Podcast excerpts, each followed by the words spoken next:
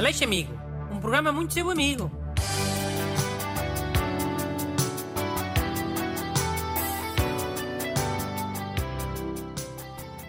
Bom dia, adeptos da Rádio Amiga. Cá estamos para mais uma edição deste meu programa muito vosso amigo.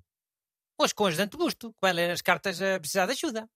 Sim, bom dia a todos. Então, hoje a primeira carta é uma espécie de dois em um, porque são duas cartas sobre o mesmo assunto. Hum, qual é que é o assunto? Ressonar. O ouvinte Marco Filipe diz que a mulher dele ressona e normalmente adormece primeiro que ele, e depois ele não consegue adormecer. E o ouvinte Luís Couto diz que o seu amigo Alexandre ressona que nem um porco e também não o deixa dormir. O assunto é o mesmo, mas olha que as soluções podem ser diferentes. Porque no caso é a mulher que ressona e no outro é um amigo. Ok, qual é que queres ajudar primeiro? Pode ser o do amigo que ressona que nem um porco. Entre amigos é, é mais simples à partida. Então é o caso do ouvinte Luís Couto e do seu amigo Alexandre. Esse. Primeiro vou contar uma coisa, para as pessoas perceberem a solução.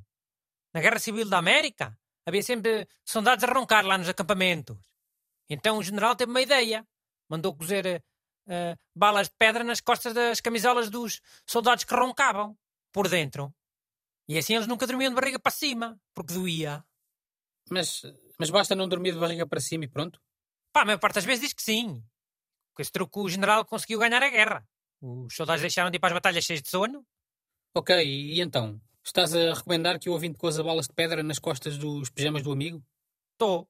Mas podem ser berlindes, não tem que ser balas de pedra. Ele que pega nos pijamas do Alexandre e, e leva uma costureira para, para lhe cozer berlindes nas costas. Oh, e se o amigo não usar pijama? Ou não bastar isso de não dormir de barriga para cima? Pá, se não der o Luís Couto que obriga o amigo a dormir de capacete. Sei lá, capacete com viseira. Assim pode roncar à vontade e mal se ouve. E se o amigo não aceitar? Então Luís Couto mete-lhe berlins nas costas da roupa toda. Pronto. O amigo do Luís Couto que escolha a solução que ele quiser. Capacetes com viseira são a tua solução para quase tudo também. Mas e a outra carta? O do Marco Filipe? Neste caso é a esposa que ressona e adormece primeiro, pois o Marco Filipe tem dificuldades em adormecer. Pois neste caso não podem ser berlindes nos pijamas, nem, nem capacetes com viseira. Em casais não pode ser soluções assim diretas ao assunto. Tem de ser tudo meio passivo-agressivo. Oh, lá estás tu com isso. Sim, lá estou eu com a verdade. Ah. Mas olha, o, o ouvinte Marco Filipe até tem bom remédio. Ele que adormece primeiro que a mulher e pronto. Hoje em dia, se calhar, ele vai, mas é para a cama mexer no telemóvel e a mulher fica ciumenta, achar que ele está a falar com outras gajas e depois o corpo da mulher vinga-se e ronca a noite toda.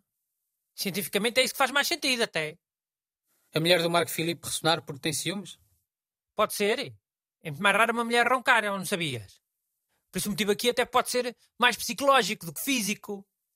Qualquer dia vão fazer um estudo sobre isso e vais ver que vão dizer que muitas mulheres ressonam quando estão amoadas com os maridos. E os maridos? Nunca ressonam porque estão amoados com as mulheres? Deve ser mais raro. Normalmente os maridos roncam porque estão bêbados ou são pançudos. Ou... Mas calhar também roncam por causa disso, sim. A medicina começa a pensar nessa hipótese da pessoa roncar porque o corpo está a vingar da outra pessoa que está na cama. Comecem a ver se o ronco não é muito mais habitual quando outra pessoa fez porcaria. Bem, então a conclusão é essa? A pessoa que não ronca tentar não chatear a pessoa que ronca? Sim. Entre casais, sim. Entre amigos é aquilo de cozer berlindes nas costas de pijamas. Ou de obrigar a usar um capacete com viseira. Lê lá mais uma carta, mas é. A ver se ainda dá tempo. Esta é a da Rita e do João. Excelentíssimo senhor professor Dr. Bruno. Somos um casal de uma altura acima da média, 1,84m e 1,97m, o que leva frequentemente a que sejamos abordados em inglês por portugueses, no nosso próprio país. Quando respondemos em português, cria-se uma situação embaraçosa, que chega a ser constrangedora. Sentimos que o nosso país nos trata como se não fôssemos de cá. O que podemos fazer para evitar estas situações desconfortáveis? Muito obrigado. Oh, isso é simples. Basta andarem sempre com aquelas camisolas da seleção, daquelas muito fleironas, sabes? Que até se vendem ao pé das praias, todas, todas em nylon, com com a cara do Cristiano Ronaldo, toda mal desenhada. Sei. E assim vão parecer sempre portugueses? Vão. E também podem usar daquelas t-shirts que têm coisas para rir. Sabes quais é que são? Aquela que tem coisas. Vai estudar o relvas! E, e, e uns trocadilhos brejeiros, como aqueles que os pedreiros gritavam às mulheres. Ou com um bocado das músicas do Kim Barreiros. E... Mas eles são tão altos. Não sei se isso vai chegar, sinceramente. Pá, até pode ser um esquimó de 2 metros. Se tiver uma t-shirt dessas, ninguém lhe fala inglês. Mais provável é ninguém lhe falar até. Mandem as vossas perguntas para brunaleixo.rtp.pt Aleixo Amigo. Um programa muito seu amigo.